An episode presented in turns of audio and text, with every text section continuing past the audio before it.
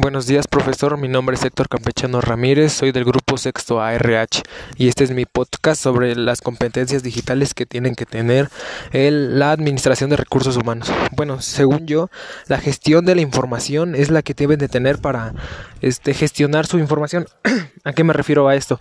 Que tienen que buscar, obtener, evaluar o organizar o compartir información en contextos digitales.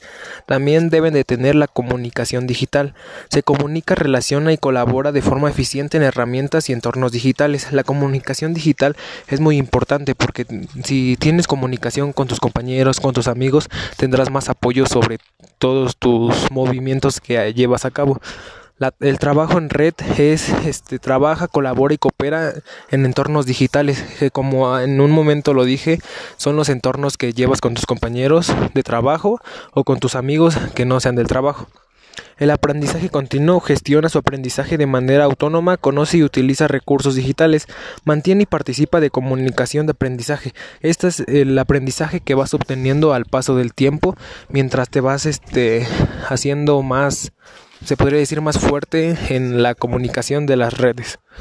El conocimiento digital se desenvuelve profesional y personalmente en la economía digital. ¿Esto a qué se refiere? Que el conocimiento es el que vamos adquiriendo gracias a lo que vamos haciendo día a día en nuestro trabajo.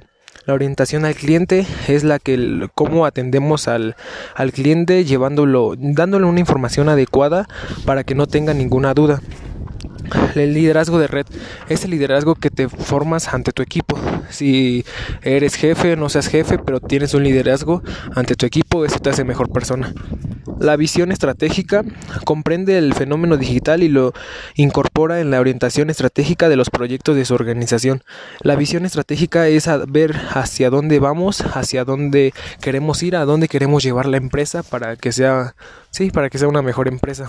También este las que debemos de manejar muy bien en la computadora serían Word, PowerPoint, serían este Excel. Todas estas aplicaciones ya las tenemos que manejar al 100 porque nosotros las trabajamos día con día y así las llevamos a cabo la, porque un documento que nos llegue lo hacemos por Word. Una gráfica o algo así que tenemos que hacer lo hacemos por Excel. Una presentación lo hacemos por PowerPoint. Y gracias a estos apoyos que tenemos hoy en día se nos facilita un poco más el trabajo y así podemos lograr nuestras metas adquiridas que es llegar llevar la empresa a, un, mundialmente no nada más aquí este en México sino llevarla mundialmente para que siga creciendo con, con base de hechos. Y esto sería mi podcast, profesor. Muchas gracias por escucharlo y linda tarde.